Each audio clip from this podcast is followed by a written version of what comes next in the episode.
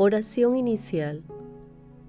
Santo Espíritu de Dios, amor del Padre y del Hijo, ilumínanos con tu sabiduría para que podamos comprender el mensaje que Jesús nos quiere comunicar en este día. Espíritu Santo, otórganos la gracia para que la palabra sea nuestra escuela de vida. Madre Santísima, intercede ante tu Hijo Jesucristo por nuestra petición. Ave María Purísima, sin pecado concebida.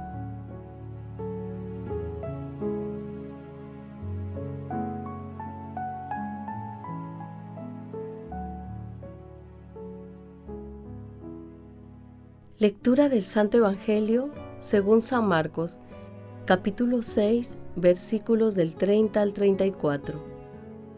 En aquel tiempo, los apóstoles volvieron a reunirse con Jesús y le contaron todo lo que habían hecho y enseñado. Él les dijo, vengan ustedes solos a un sitio tranquilo a descansar un poco, porque eran tantos los que iban y venían que no encontraban tiempo ni para comer. Se fueron solos en la barca a un sitio tranquilo y apartado.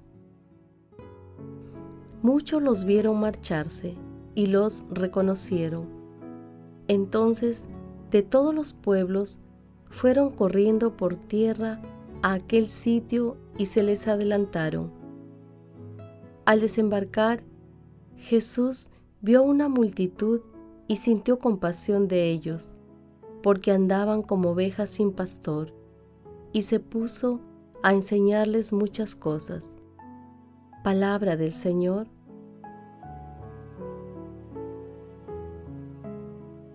Hoy celebramos a Santa Josefina Vaquita, ejemplo de reconciliación, misericordia y esperanza cristiana en el amor supremo de Dios. Se dice que nació en el pueblo de Olgoza, en Darfur, en 1869. Vaquita, que significa afortunada, es el nombre que se le puso cuando fue secuestrada, que, por la fuerte impresión, nunca llegó a recordar su verdadero nombre. Josefina es el nombre que recibió en el bautismo Vaquita es la santa africana y la historia de su vida es la historia de un continente. Su espiritualidad y fuerza la han convertido en nuestra hermana universal, como la llamó el Papa Juan Pablo II, que la canonizó el primero de octubre del año 2000. El pasaje evangélico de hoy forma parte del texto denominado multiplicación de los panes.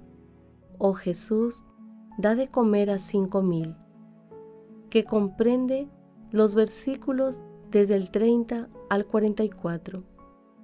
Hoy meditaremos solo el texto ubicado entre los versículos 30 y 34.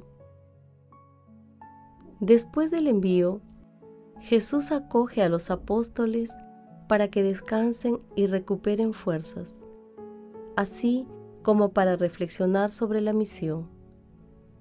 Este momento puede entenderse como un espacio de intimidad y oración propio de los misioneros. Luego se formó una muchedumbre. Jesús observó el gentío con compasión y misericordia y se puso a enseñarles muchas cosas. La gente estaba desorientada y necesitaba la palabra del pastor.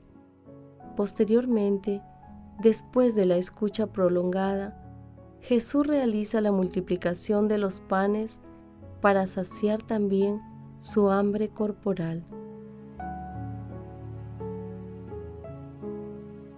Meditación Queridos hermanos, ¿cuál es el mensaje que Jesús nos transmite el día de hoy a través de su palabra? La expresión que nuestro Señor Jesucristo dirigió a sus apóstoles, vengan ustedes solos a un sitio tranquilo a descansar un poco, nunca perderá vigencia porque representa el tiempo necesario que requiere el cuerpo para recuperar sus fuerzas y la contemplación interior para renovar el vigor espiritual. Nuestro Señor Jesucristo nos invita al reposo del Espíritu que será iluminado con su gracia, dejando de lado las agitaciones mundanas. En otras palabras, el equilibrio personal dependerá de cómo alimentamos nuestro espíritu, mente y cuerpo. En nuestro mundo actual, el estrés es uno de los denominadores comunes de las actividades humanas. Es causado por el activismo frenético que va ganando espacio en la mentalidad y espiritualidad de las personas, evitando la reflexión trascendental que nos acerca a Dios. Además, nos aparta de los objetivos y proyectos fundamentales de la vida. Toda la estructura causal del estrés y del activismo desenfrenado es compleja, pero su solución tiene sus raíces en la profundidad espiritual de esta enseñanza de nuestro Señor Jesucristo. Vengan ustedes solos a un sitio tranquilo a descansar un poco. Por ello, queridos hermanos, conviene preguntarnos, ¿poseemos los mecanismos espirituales para detectar y enfrentar el estrés? ¿Cuáles son las actividades contemplativas que realizamos para renovar nuestras fuerzas espirituales? Hermanos, que las respuestas a estas preguntas nos permitan mantener el equilibrio personal necesario para realizar nuestra misión de evangelizar a través de nuestras actividades cotidianas. Asimismo, siguiendo el ejemplo de nuestro Señor Jesucristo, seamos siempre compasivos y misericordiosos con nuestros hermanos que tienen carencias espirituales y materiales. Jesús nos ama.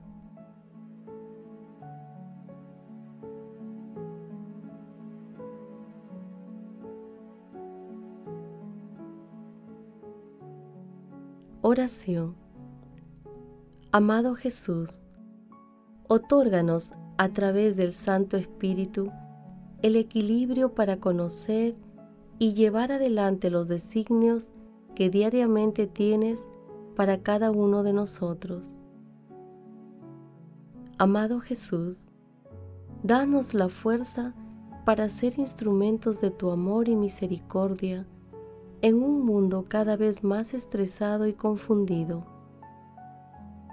Espíritu Santo, amor del Padre y del Hijo, ilumina las mentes de las autoridades de los gobiernos para que siempre actúen con justicia y sean fieles testigos de las enseñanzas de Jesús. Amado Jesús, te suplicamos ilumines con tu rostro a los difuntos que yacen en tinieblas y en sombras de muerte, y ábreles la puerta de tu reino. Protege, Señor, a las almas de las personas agonizantes para que lleguen a tu reino. Dulce Madre María, Madre Celestial, Madre de la Divina Gracia, intercede ante la Santísima Trinidad por nuestras peticiones.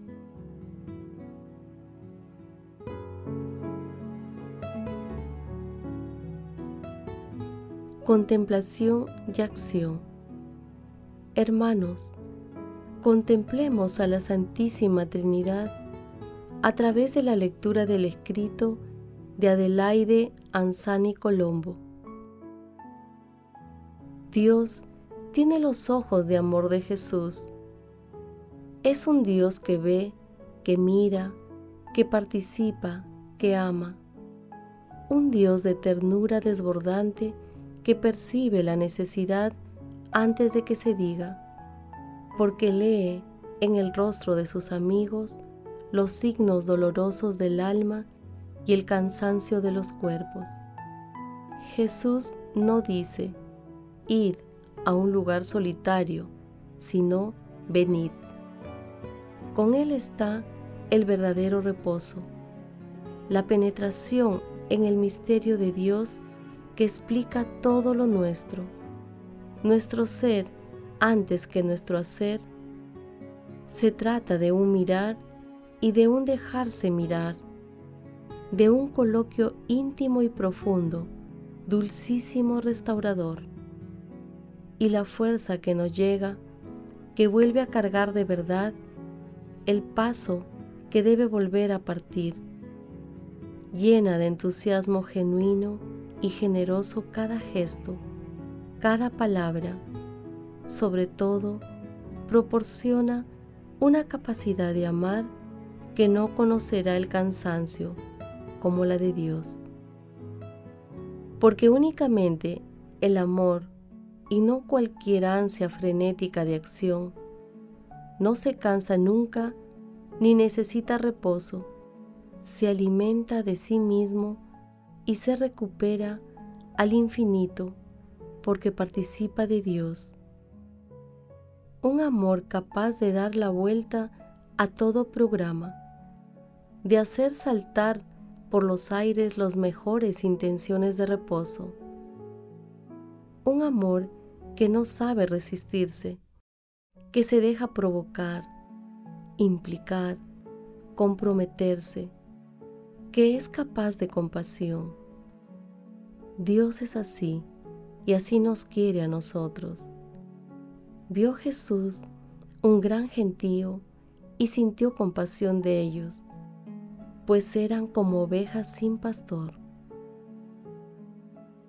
Y, dentro del gentío, la mirada busca a cada hombre Ve la necesidad de cada uno de ellos, sin pastor, sin verdad, sin libertad, sin afectos, sin casa, sin patria, sin pan, sin trabajo, sin amistad, sin consuelo, sin esperanza.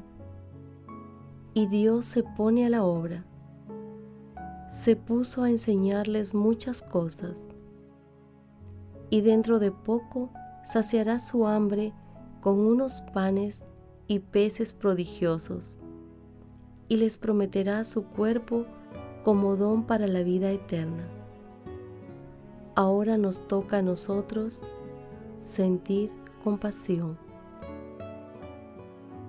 Queridos hermanos, pidamos diariamente la intervención del Espíritu Santo para restaurar nuestras fuerzas y convertirnos en instrumentos de la paz y la misericordia del Señor. No olvidemos que la realización de obras de misericordia es esencial para proclamar activamente la palabra de Dios. Acompañemos esta petición con la asistencia frecuente a la Santa Eucaristía, a la adoración eucarística y con el rezo del Santo Rosario. Glorifiquemos a Dios con nuestras vidas.